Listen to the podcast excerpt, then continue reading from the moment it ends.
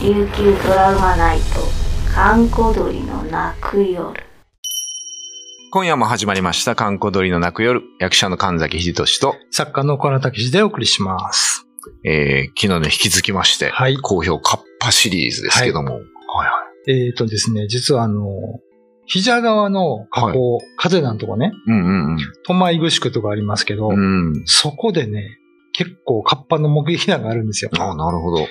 で、あの、知り合いの宮里くんって、僕の話によく出てくる人がいるんです けど、彼がね、8歳ぐらいの頃のシーミーで、あの、そこにお墓があるんですって、トマイグ宿の近くに。うんうんうんで、まあ親戚たちとこう、シーミーするじゃないですか。はい。で、大人は大人でうん。うん盛り上がってきた子供することがないから、うんまあ、10人ぐらいの子供で集まっうて、ん。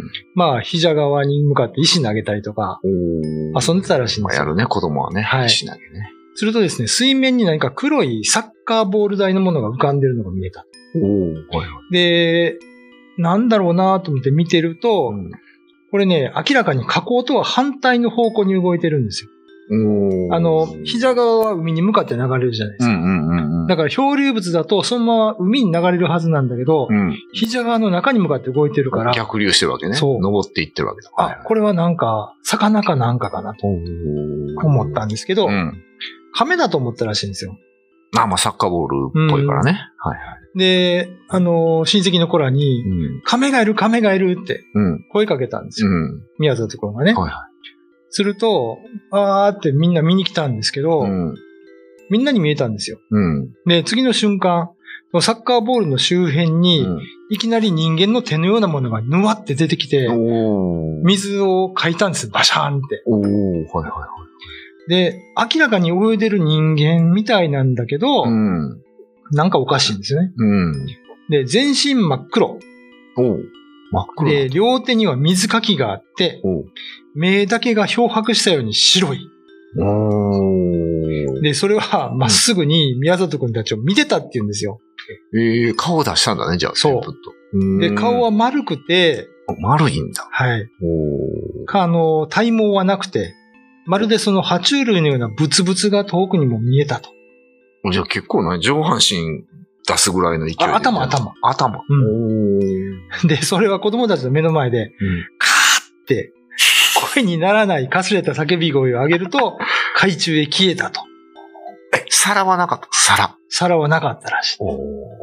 でね、およし。これ面白いのが、そのまま、うんあの、親戚のとこに行ってみんなで、うんカッパ出た、カッパ出たって言ったんですうよん。うんで、容姿についてこう話してるうん。と、はいはい。一人の祖母が、うん。まあ、この人沢田川だったらしいですけどはい、はいはいはい。それはね、うんこっちではね、カッパって言わん。おーピ。キ神って言うんだよ。あ、ピキ神。うんおー出てきピましたね。キ神は引く神様ですね。はいはいはい、水中に子供を引っ張り込む神様。パラサーなんでしたっけ、そう、足引っ張さやーと思いますけパラサヤどで。すね。で、カッパのことをこっちではそう言うさと。足を引っ張る。られたら最後だよってうわ言われたらしいんですけどね。怖いことよね。 おばあちゃん。おばあで、実はこの読谷で、うんこのカッパの話っていうのはうん結構あってですね、カテナの辺のあの、はいはいはいはあのーまあ、久高まりさんとかね、パーソナリティい。うんの。うんうん。彼女もツイッターで、うん。あのーそういう話をシェアしてくれたりとか、カッパ見た情報。はいおーうちにもなんかいろいろそういう情報が来てるので、うん。ちょっとこれは追求しても面白いかなと思っそて。うですね。みんなちょっとカッパ探索隊を作って、ね、目撃とこそうそう、トマイグシ区の河口のあたりでね。 まあ、ただでさえお墓う、がダ多イいから。バーさんとか呼びますダイバーに面潜っ白いてでもすらうっていうね。ね。ちょっと予算出してほしいですね。ね。で、ダイバー上がってこないとかね。 それ怖いな。怖いな。テレビの企画でやりたいですね、これもね。うん。じゃあちょっと引き続き、はい皆さん、カッパ情報をいただければ、はい。教えてくだささあい。よろしくお願いします。はいえー今夜のワイター神崎秀俊と、小原武史でした。えー、だからなんか、いるんですよ、あそこには。ね。うん。カーって、カーって言うんですか、カッパは。カーって。カー。なんだろうこな。亀じゃないよ、みたいな。うん。そう そうそう。あの、宮里くんは、うん。あのー、僕に話した時に、うん。カーって言ったんだよ、つって。うんそうなんつって。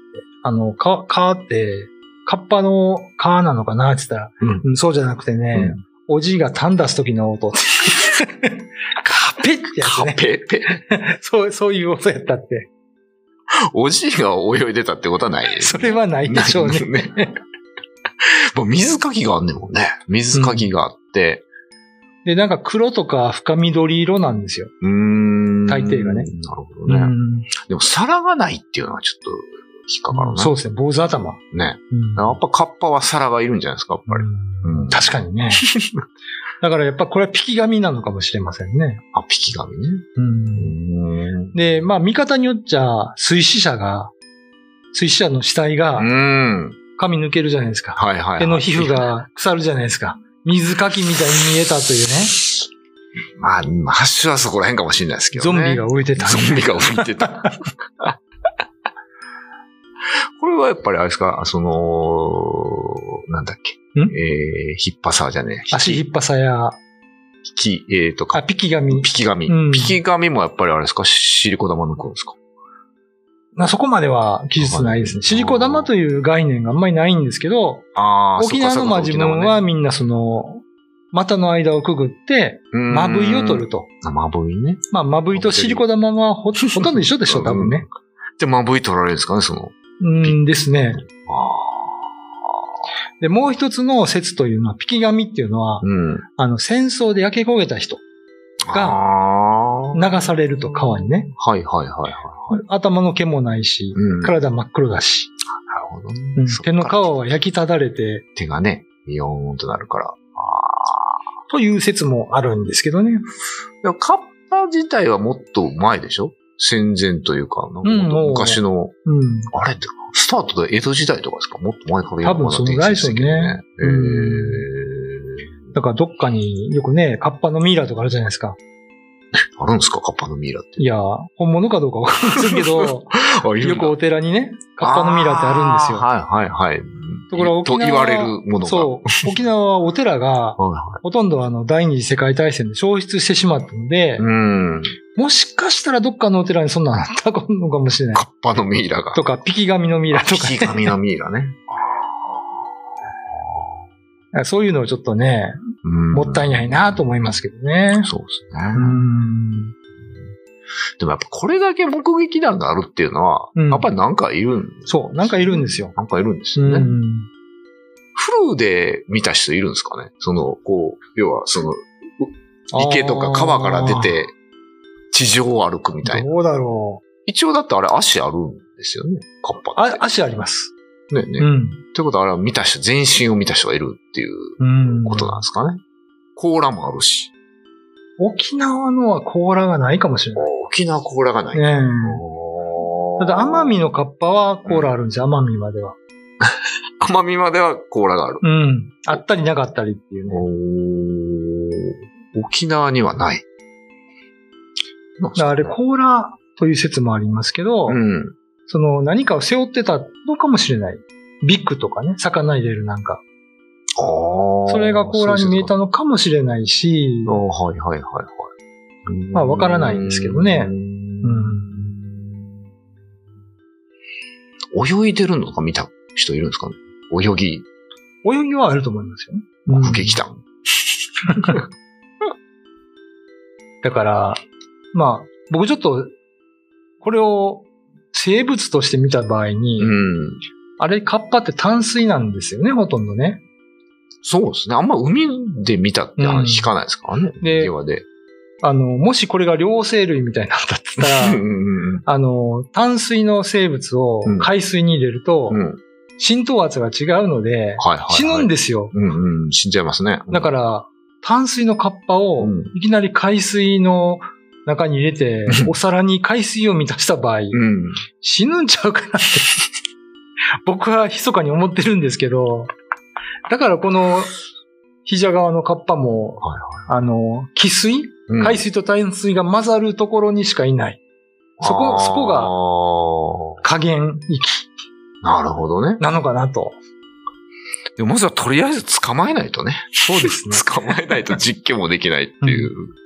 膝側にはなんかいるのはこれもう確実ですから。え、だってもう流炭池でしょうん膝側でしょ、うん流炭池のやつも黒かったんですかねそう。深緑色とか。深緑色でうんさらわないうんってみたいな。で予備炭にもいるし。そうそうそうそうそう。すごいですよ。絶対どっかに、うん。なんか繋がってんすかねどうですかね。移動ってだってできないでしょ。うんできるのかなどっかで地下水で繋がってるとか。なんか、そういうところには同じ種類のバクテリアがいるってよく言いますよね。そうなんですちょっとね、全然違う話かもしれないですけど、僕が頭の中に思い描いたのかが、うん。アメリカにイエローストーン公園ってあるじゃないですか。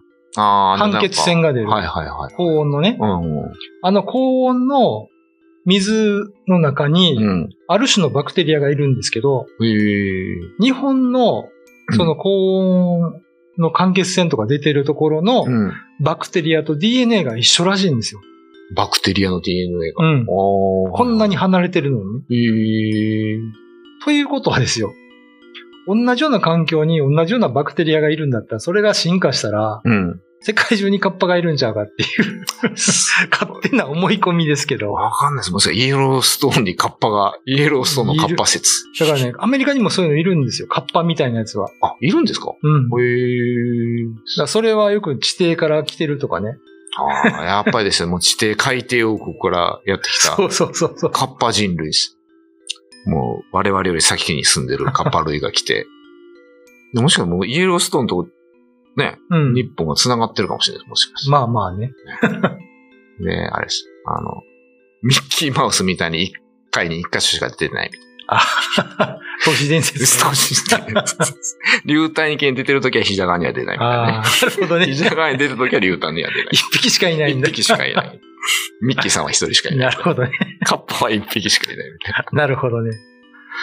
まあ、あの、目撃談まだまだ募集してますんで、はいはいはい。番組の方までぜひね。うんんピキ紙でもカッパでも、うん沖縄でミッキーマウス見たとかで もいい、うんそういう話でも池からミッキーマウスが出てた。よろしくお願いします。はい えー今夜のお相手は神崎秀俊と、小原武史でお送りしました。 YouTube のチャンネル登録高評価 Twitter のフォローよろしくお願いしますポッドキャストも配信中詳しくは概要欄まで。